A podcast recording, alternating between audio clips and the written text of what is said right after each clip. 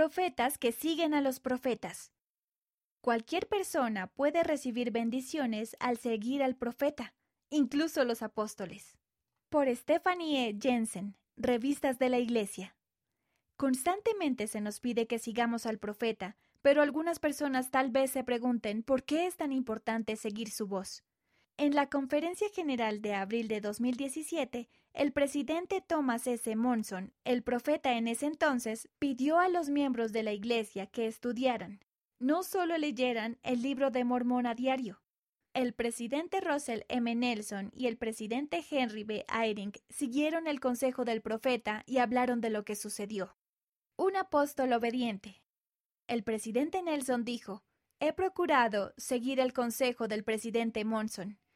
Entre otras cosas, he hecho listas de lo que es el libro de Mormón, lo que afirma, lo que refuta, lo que cumple, lo que aclara y lo que revela.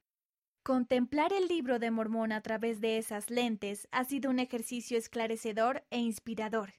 El presidente Nelson explicó que hizo preguntas similares a otras personas y descubrió que muchas vidas se habían visto influenciadas por seguir el consejo del presidente Monson. El Señor nos guía a todos por medio de nuestro profeta, las escrituras y la revelación personal. Un apóstol fiel. El presidente Irene dijo, He leído el libro de Mormón todos los días durante más de 50 años, por lo que hubiera sido razonable pensar que las palabras del presidente Monson iban dirigidas a otra persona. Sin embargo, al igual que muchos de ustedes, sentí que la exhortación y la promesa del profeta me invitaban a hacer un esfuerzo mayor, el presidente Eyring continuó.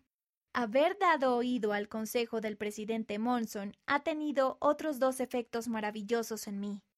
En primer lugar, el espíritu que él prometió ha producido una sensación de optimismo sobre lo que depara el futuro, aun cuando la conmoción en el mundo parece aumentar.